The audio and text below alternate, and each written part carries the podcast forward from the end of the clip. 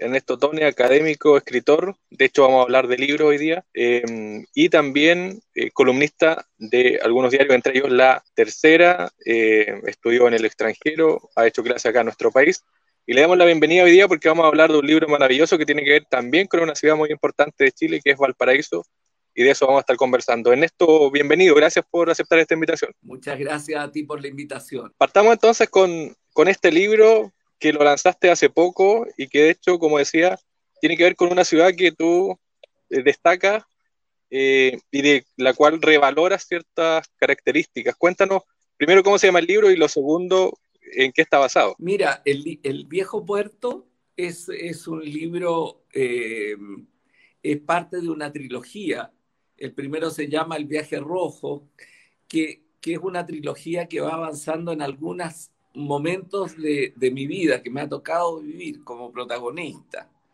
Eh, el viaje rojo tiene que ver sobre todo con la generación de los 60 eh, eh, y todo lo que pasó, el gobierno de la Unidad Popular, dictadura, regreso, reconstrucción democrática, en fin el otro tiene que ver, el, segundo se llama el segundo piso, que, que, es el periodo en que dejo por seis años mi actividad académica, que ha sido la actividad central de mi vida, pero y, estoy en, el, en eso que llamaron el segundo piso, que después quedó como nombre.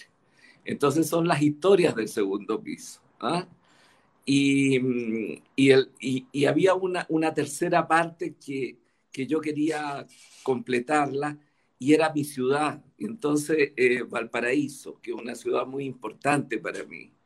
Y, y entonces este libro eh, completa esa trilogía eh, haciendo una combinación entre, entre lo que era la vida de una familia de clase media en, en, un cerro de Valparaíso, en Playa Ancha, ¿ah? con la historia de la ciudad y, todos los avatares que le pasaron a la ciudad y posteriormente su, su, originalidad y también su medianía y su decadencia.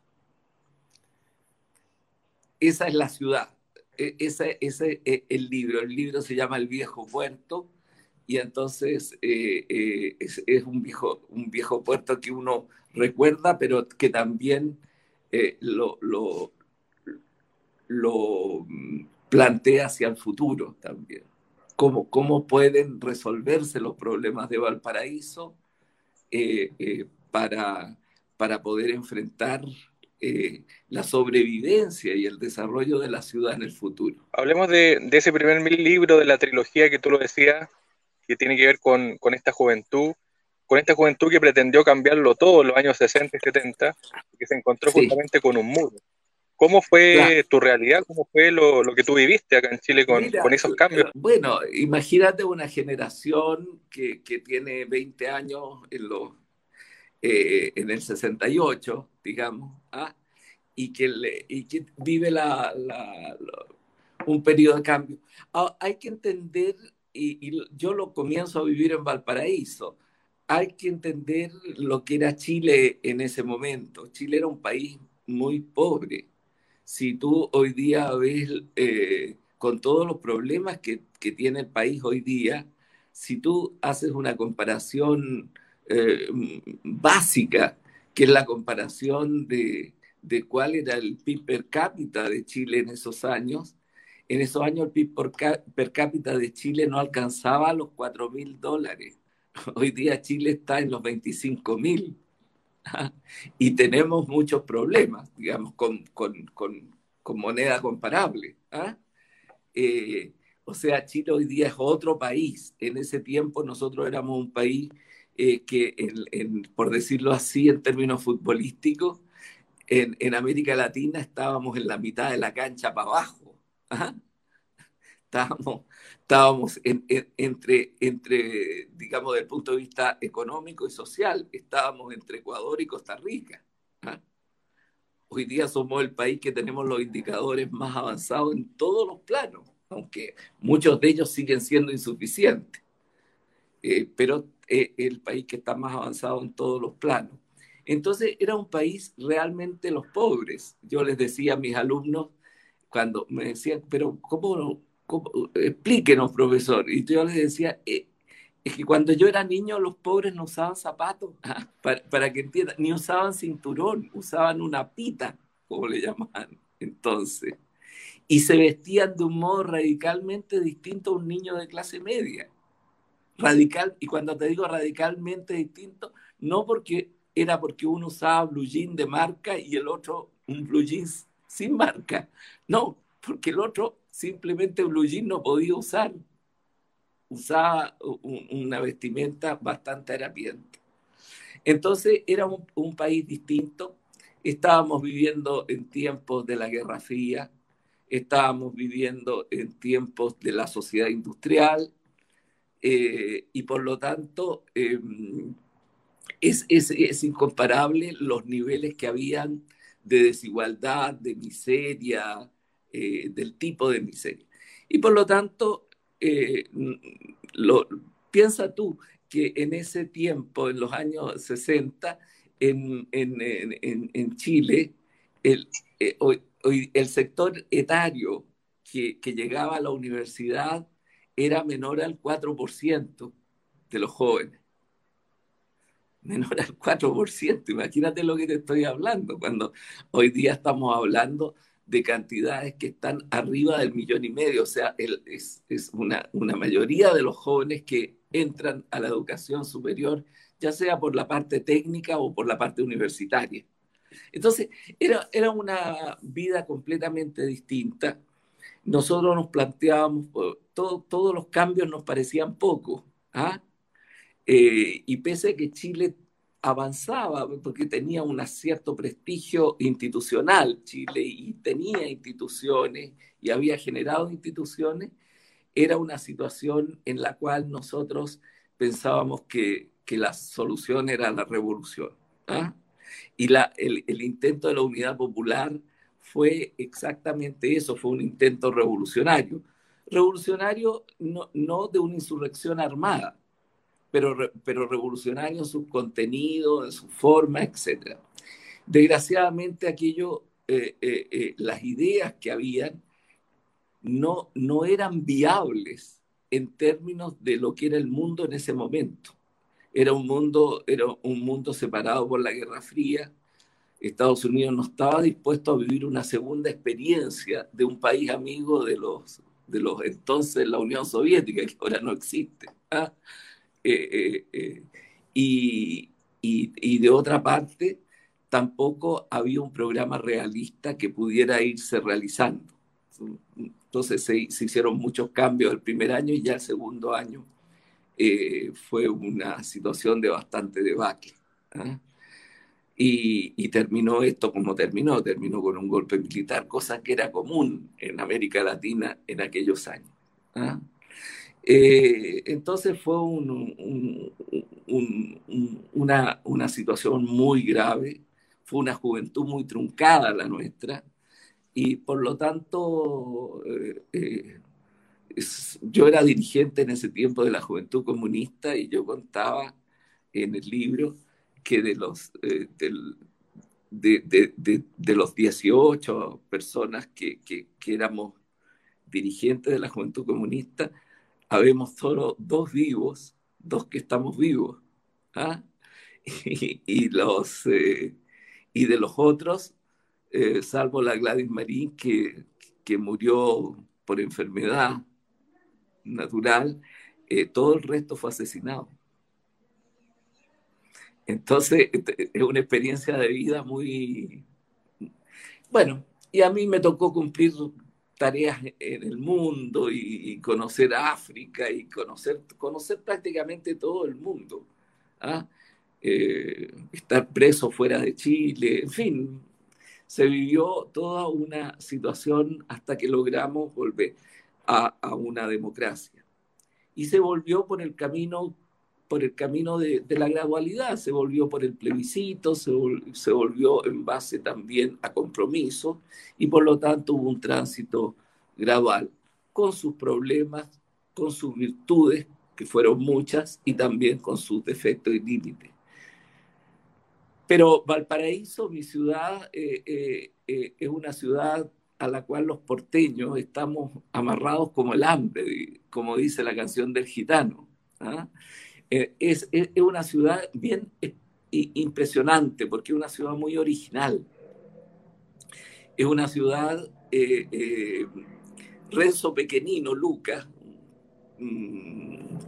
caricaturista y dibujante porteño, eh, él, él, decía que en Chile hay dos tipos de ciudades, las que se parecen a Quillota y las que no se parecen a Quillota.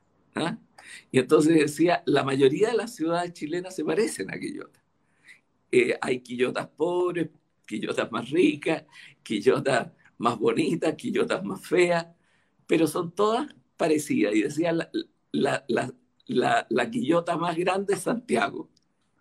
Y entonces Valparaíso decía, no se parece nada a Quillota, porque es una ciudad muy especial, es una ciudad que, que se construye en la adversidad. Tiene un anfiteatro casi perfecto, te diría yo. El anfiteatro que, que rodea la bahía es uno de los anfiteatros más lindos del mundo. Te lo digo comparándolo en su perfección geográfica con Lisboa o con Nápoles en Italia. ¿ah? Tiene, tiene un, y, y, fue hecho en la adversidad porque eh, casi no había una zona plana la ciudad de Valparaíso se construyó eh, robándole tierra al mar. Y de otra parte, eh, fue una ciudad que cuando Chile se independizó y abrió su comercio, se transformó en la ciudad más importante de Chile, más innovativa, donde surgían, surgía el primer periódico, surgía la primera compañía de teléfono, eh, en fin, eh, surgía la primera bolsa de valores. Era el, lugar donde, donde estaba, por, por, señalarlo de alguna manera, estaba la base logística de Chile, tanto hacia el norte como hacia el sur. Y esta ciudad era una ciudad cosmopolita también.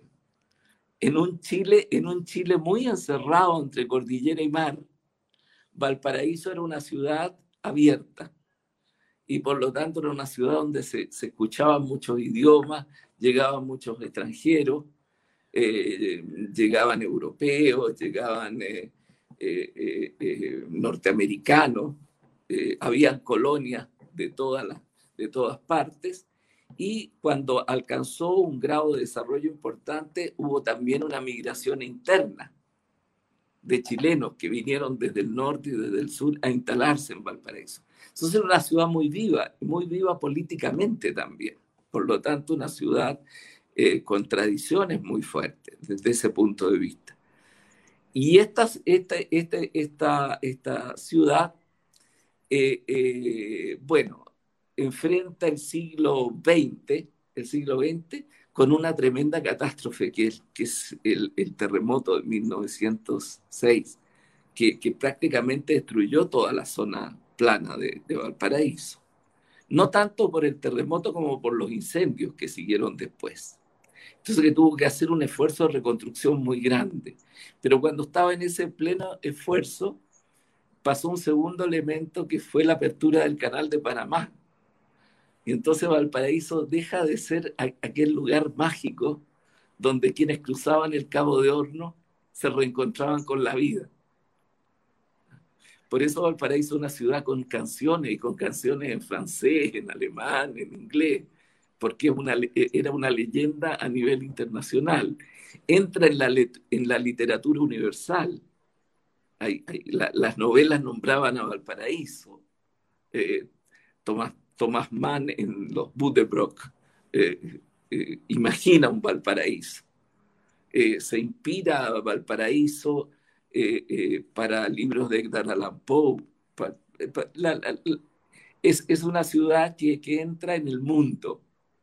E, es, el Chile que entra en el mundo, entra mucho a través de Valparaíso.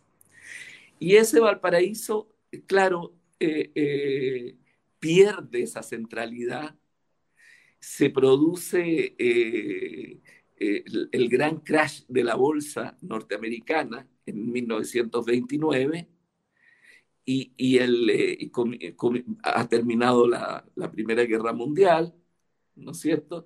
Se ha producido los fenómenos del fascismo en Europa, del comunismo en, en, Rusia. Eh, Estados Unidos se tiene que reconstruir con el New Deal después de, de, la caída de la bolsa, del crash de la bolsa. Y entonces empieza un desarrollo hacia adentro en Chile. Y ese desarrollo hacia adentro, ese desarrollo hacia adentro es un desarrollo en donde Santiago ocupa todo el espacio, ¿ya? El comercio cae y por lo tanto Valparaíso se transforma en una ciudad provinciana, de provincia, que todavía guarda, ¿cómo decir?, la platería de la familia, cuando la familia tenía plata, ¿ah? todavía guarda, guarda ah, eh, eh, esa, esa hermosura arquitectónica, etcétera, pero que ya no tiene, ya no tiene eh, eh, la fuerza que tenía antes. Y va cayendo, y va cayendo, y va cayendo, y naturalmente después se produce la ida de las industrias de Valparaíso, los puertos dejan de ser lo que eran. Piensa que los puertos antes los barcos se quedaban una semana, dos semanas. Ahora los los buques estos que, que, que llegan con, con los containers están un día y se van. Entonces, eh, eh, es una situación completamente nueva, distinta. Ya los, ya los puertos no crean ciudad. Y como los puertos no crean ciudad, Valparaíso eh, cae como ciudad portuaria y después la abandona la burguesía, las caspas medias, etc. Entonces comienza una, una situación en la cual eh, este Valparaíso, que tuvo un gran pasado, comienza a tener muchas dificultades como ciudad. ¿Qué es lo que tiene Valparaíso y qué es lo que tienen los puertos? Porque hay mucha, mucha gente que dice que los puertos, por ejemplo, genera literatura, grupos musicales, genera historia, genera genera amor. ¿Qué es lo que hace el puerto distinto a, otras ciudades? Lo hace cosmopolita, lo hace abierto, abierto a lo que viene de afuera, mezcla las cosas. Los puertos son mestizos. Los puertos van generando una cultura mezclada, enrevesada. Y por lo tanto eh, aparecen, aparece mucha capacidad de creatividad, de creación también en momentos que pueden ser económicamente muy, muy complejos, muy difíciles, pero en el puerto siempre hay esa, esa, esa historia de lo, de lo distinto, de lo original.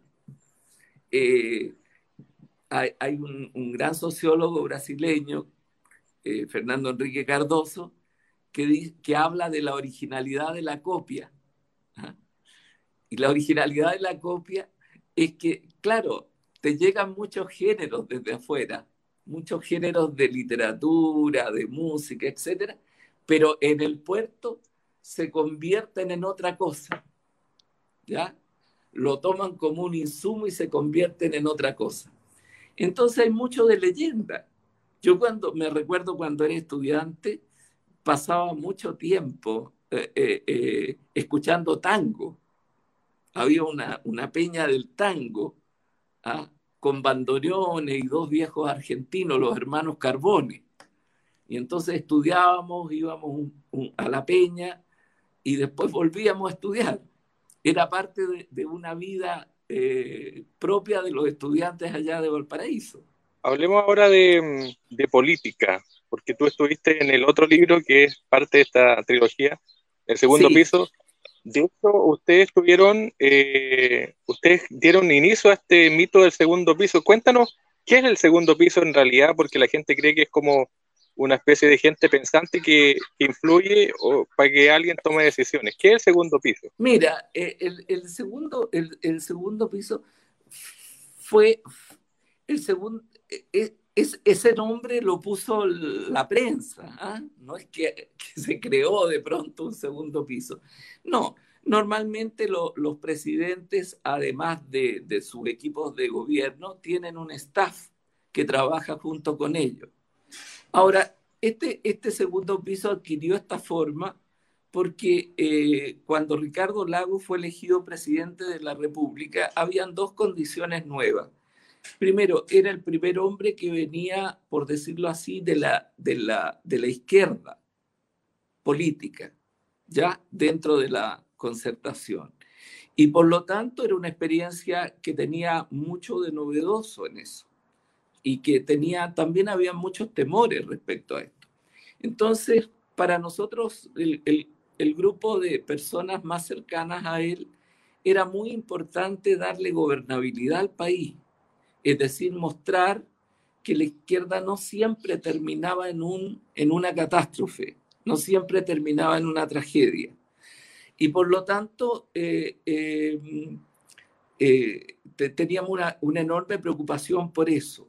Segundo, en, lo, del segundo piso, eh, el presidente pensaba de que, de que no iba a poder poner a, a los ministros que él quería, ¿ah? que, su, que su situación iba a ser muy distinta. Después no fue así, no fue así porque finalmente colocó la gente que él quería.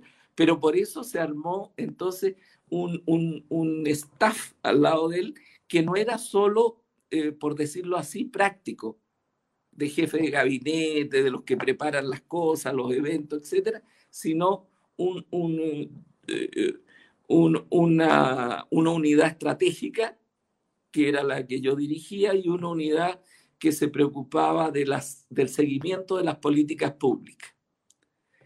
Y esto al principio causó, causó extrañeza y después se conjugó bastante bien con, el, sistema con el sistema, por decirlo así, formal. Y, finalmente funcionó, funcionó, funcionó bien. Eh, y de ahí salió la idea del segundo piso. ¿ah? De ahí salió la idea del segundo piso. Además, por una cosa eh, que nosotros decidimos, y yo creo que hicimos bien en hacerlo, de no hablar, de no hablar con la prensa, porque creíamos que esa era la tarea de quienes estaban en, en puestos ministeriales, etc. Y por lo tanto se sabía que estábamos en las decisiones, qué sé yo, pero no hacíamos declaraciones. Y por lo tanto eso era muy raro en Chile, porque a todo el mundo le gusta hablar mucho. ¿ah? Entonces eh, eh, aparecía como una cosa misteriosa. ¿ah? Pero en fin, no tenía nada de misterioso, era, era solamente pensar estratégicamente al país de dónde partíamos en ese momento y a dónde queríamos llegar. Eso fue ¿Cómo era trabajar? Sí, Te, te ¿Cómo era trabajar con Ricardo Lago, una persona que algunos dicen que es eh, un, un, ser humano que, o un político muy, muy directo, pero además que tiene una gran inteligencia y que sabe más o menos manejar el, el tema político? ¿Era tan así o había mucho de la asesoría también ahí? No, no, él era inteligente, él, él, él, era muy inteligente, él tenía una, un, gran bagaje cultural. Él era a la vez un, un, hombre político y también un hombre con intereses intelectuales. ¿ah? Entonces, para nosotros que veníamos de, de, de, la vida académica, de la vida intelectual, etcétera, fue muy fácil el, el trabajo porque era un trabajo, por decirlo así, donde, donde se discutía muchísimo de cómo hacer las cosas, etcétera, pero él tenía también un gran sentido de, del poder, de, de, que era él el que tenía la responsabilidad final. Pero yo tengo un recuerdo de una, de una relación altamente exigente, pero de una relación eh, eh, muy eh, buena. Además que ninguno de nosotros quería seguir después en política. Y eso facilitó, facilitaba mucho las cosas. ¿Comprendes tú? Porque no había, no habían intereses, ambiciones mm, eh, disfrazadas de otra cosa. Eso ayudó mucho, el hecho de que cada uno de los que estábamos ahí después volvimos a nuestro mundo. ¿ah? Fue, una bonita experiencia en ese sentido. Ahora, respecto a Valparaíso, nuevamente yendo a Valparaíso, eh, Lagos entendió que Valparaíso no era autosustentable, porque se decía, si, si se le, eh, en los gobiernos anteriores a Valparaíso se le habían dado recursos, pero esos recursos no funcionaban, no, no hacían que Valparaíso se recuperara. Y entonces eh, eh, el, el, tema era que era como un camión al cual tú le cambias, le cambias los neumáticos, ¿ah? pero, pero resulta que no tiene motor. Entonces, por más que tú le cambies los neumáticos, nunca va a andar. ¿ah? Entonces, había que pensar en un plan Valparaíso. Y eso es lo que hicimos durante esos años y avanzamos mucho. Hicimos el camino a la pólvora para, para destrabar el puerto que era una, una vieja aspiración de los porteños. Después entendíamos que había un aspecto patrimonial muy importante y dimos la pelea para ser patrimonio de la UNESCO. Eh, se creó el Centro Cultural este del Cerro La Cárcel y se fue cambiando el borde costero. Además hizo un esfuerzo muy grande por, por generar un elemento, dos, dos tipos de cosas. Primero, una presencia cultural fuerte.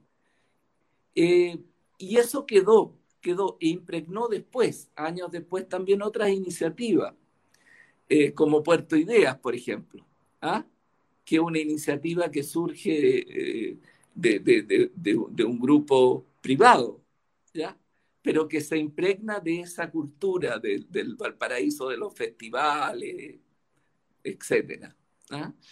Y después hubo mucho, muchas personas que emprendieron y que recuperaron cerros enteros que estaban a muy mal traer.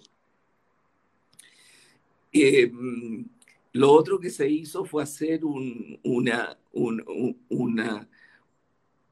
esfuerzo en innovación. Se creó un centro de innovación industrial en Curauma. ¿ah? Eh, aprovechando que Valparaíso tiene una masa crítica universitaria muy fuerte, que no se aprovecha mucho para Valparaíso. Fíjate que esa masa crítica que tiene Valparaíso universitaria tiene más impacto en el país que en Valparaíso, más en el resto del país que en Valparaíso. Entonces, se logró avanzar bastante, pero este esfuerzo no fue seguido por los gobiernos posteriores. Eh, los gobiernos posteriores consideraron a Valparaíso una, una ciudad más y, que, y, y, punto. Entonces, eh, eh, las cosas quedaron estancadas. Acuérdate que el Ministerio de la Cultura se fue a Valparaíso. ¿ah? Y, y, sigue hasta hoy. Lo han querido sacar, pero no, no, no han podido sacarlo. ¿ah? Entonces, es necesario hacer un esfuerzo. Yo he señalado que Valparaíso haciendo todas las, eh, las diferencias del caso como Venecia. Venecia no puede vivir con el esfuerzo de los venecianos. Venecia es una ciudad que para, para seguir existiendo, para convivir con el cambio climático, con la laguna de, de, de Venecia, eh, necesita tener todo el esfuerzo de Italia detrás y todo el esfuerzo de Europa, fíjate, detrás si no, no, es imposible. No es una ciudad, este, y, eh, es una ciudad que solo puede eh, tener sentido en el futuro si se toma como un programa muy especial. Desgraciadamente ese esfuerzo no hubo la sensibilidad para darle continuidad. No es que no se haya hecho nada después, pero no hubo la sensibilidad para darle continuidad. Bueno, y, naturalmente después ha sufrido los efectos de la pandemia. Fue muy duro también los enfrentamientos durante del 18 de, octubre del 19. ¿ah? Y, y, se destruyó una parte importante del plan de Valparaíso. Piensa tú que Valparaíso tiene como 50 mil habitantes más de los que tenía en 1952. O sea, Valparaíso es una ciudad que no ha crecido, tiene 300.000 habitantes y en 1952 tenía 260.000. Entonces una ciudad estancada. En el centro de Valparaíso, en el plan de Valparaíso, viven 8.000 personas. O sea, es nada. No, no, no hay habitantes en el plan de Valparaíso porque está muy destruido. Entonces son, son cosas muy fuertes que, que están muy caídos y mucha presencia de la delincuencia. Claro, son fenómenos nacionales, pero que en Valparaíso, por ser puerto, toman una, una, característica muy particular. Entonces, eh, Valparaíso requiere ese esfuerzo. Pero cuidado, también eso significa que los porteños tienen que abrirse a esa, a, esa concepción porque los porteños tienen una suerte de patriotismo de ciudad, donde no quieren que nadie la toque. ¿ah? Entonces tú no puedes tener una ciudad que nadie la toque. Si tú quieres que la ciudad juegue un rol, la tienen que tocar muchos y tienen que haber cambio y tienen que haber fuerzas motrices que la puedan mover. Claro, protegiendo la originalidad de la ciudad, protegiendo el anfiteatro, protegiendo todo lo que Valparaíso tiene de propio protegiendo su leyenda, su mitología, su cultura, etcétera, como punto central.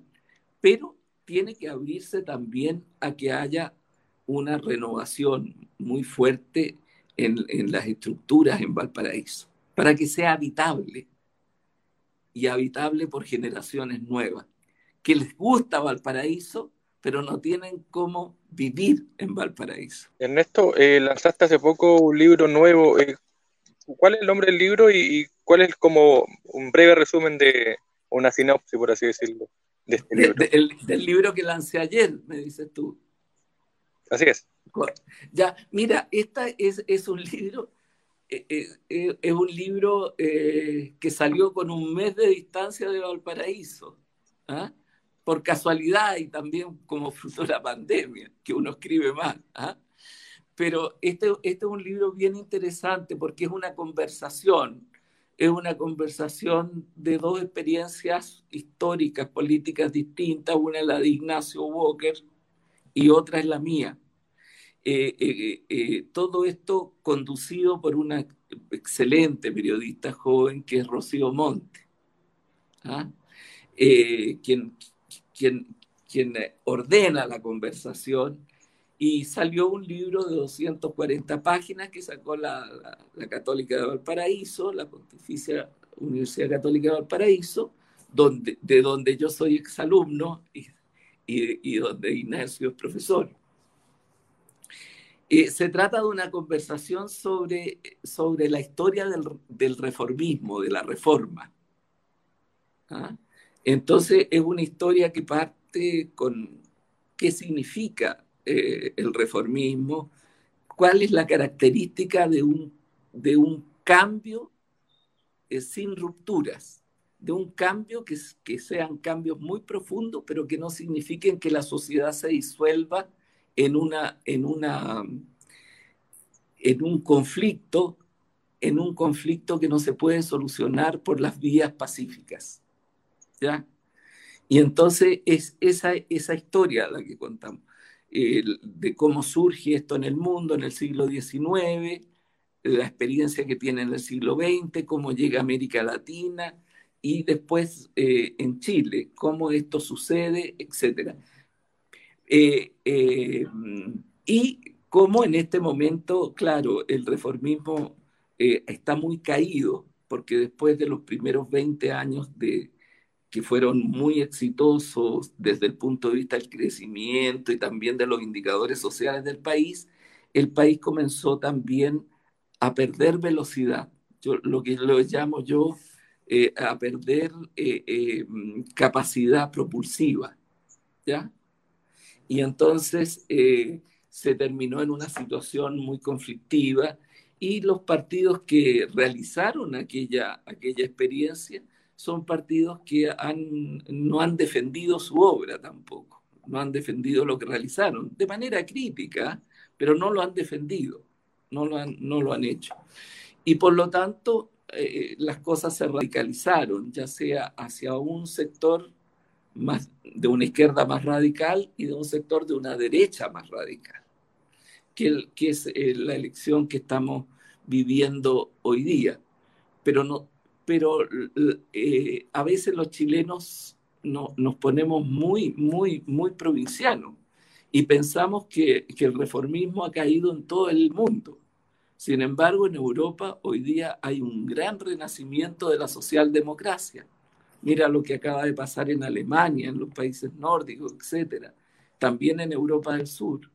Y eh, Trump, que parecía que se iba a quedar para siempre en Estados Unidos, fue derrotado finalmente. Duró un periodo y fue derrotado. No sabemos hasta cuándo, pero, pero, pero sí sabemos que fue derrotado y que se establecieron políticas mucho más eh, preocupadas del bienestar social que durante su periodo. Entonces creemos que ese espacio de reformador, ese espacio existe en Chile pero ese espacio se tiene que reconstruir. Se tiene que reconstruir y esa reconstrucción va a tomar su tiempo. Entonces es una visión, por decirlo así, eh, de, largo plazo. Es una visión más bien del camino que tiene que recorrer esa, esa posición. Eh, Sí, nos quedan, y, pocos y También le, y también le quita dramatismo a la situación. ¿ah? Es decir, que la, situación que existe ahora no va a existir eh, siempre. No hay, que, no hay que tener miedos. ¿ah? Hoy día se va a enfrentar otra, otra visión, ¿no es cierto?, de, de, la dirección política y después tendrá que venir otra. Ese, eso es el, el libro reciente. Sí, nos queda, nos quedan pocos minutos, no puedo dejar de no preguntarte por lo que tú decías del 19 de diciembre. ¿Cuál es tu, tienes alguna mirada, alguna alternativa más, más concreta? ¿Qué crees lo, que, lo que, debería pasar, en, cierto sentido, conociéndolo desde la academia, desde el, mundo político? Sí, mira, yo no sé lo que va a pasar, porque eh, eh, primero porque hay un, un, electorado muy volátil. Esto no solo en Chile, ¿ah? en todo el mundo hay una gran volatilidad, entonces se producen cambios a veces en tres o cuatro días en que la opinión pública eh, cambia notablemente. Entonces, claro, las encuestas de pronto le achuntan y de pronto no. ¿ah? No, no porque sean malas o buenas, sino porque la, opinión cambia, la opinión no es fija. Antes era mucho más fija. Entonces, las encuestas tenían mayor posibilidad de... y, entonces yo no sé lo que va a pasar. Eh, y segundo, yo creo que va a ser duro. Va a ser duro, gane quien gane, ¿ah? pero nosotros venimos saliendo de la pandemia, eh, eh, tenemos lo que yo he llamado una economía drogada. ¿ah? ¿Por qué te digo una economía drogada? Porque es una economía donde ha habido mucha transferencia de dinero a las personas, ya sea por el IFE, por la, por, eh, por los fondos de la AFP, etcétera. En fin, ha salido mucho dinero que, que, que te permite mostrar una realidad mejor de lo que es. ¿Ah? Es decir, eh, eh, cuando se terminen aquellas cosas, aquellas transferencias, Chile va a tener que enfrentar una situación muy seria en la economía. Va a tener que que repensar sus ambiciones y va a tener que, mm, que, buscar cómo eh, retomar, retomar de alguna manera eh, no solo el crecimiento, el crecimiento en sí mismo no significa nada, ¿ah? simplemente significa la acumulación de riqueza, pero también la distribución de esa riqueza. Entonces, eso va a tener que pensarlo y va a tener que pensarlo con menos posibilidades de las que tenía antes, porque el país es más débil. El país ha usado sus reservas, ha usado su patrimonio acumulado. Ese dinero ya no está. Y por lo tanto va, a tener que hacer un esfuerzo muy grande. Y yo creo que eso va a ser duro.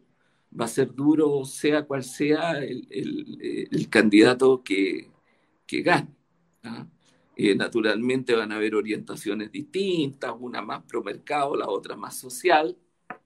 Eh, va a depender de, eso los equilibrios que se generen, pero es muy difícil hacer apuestas hoy día de cómo las cosas van a estar. Lo único que yo sé es que van a ser difíciles.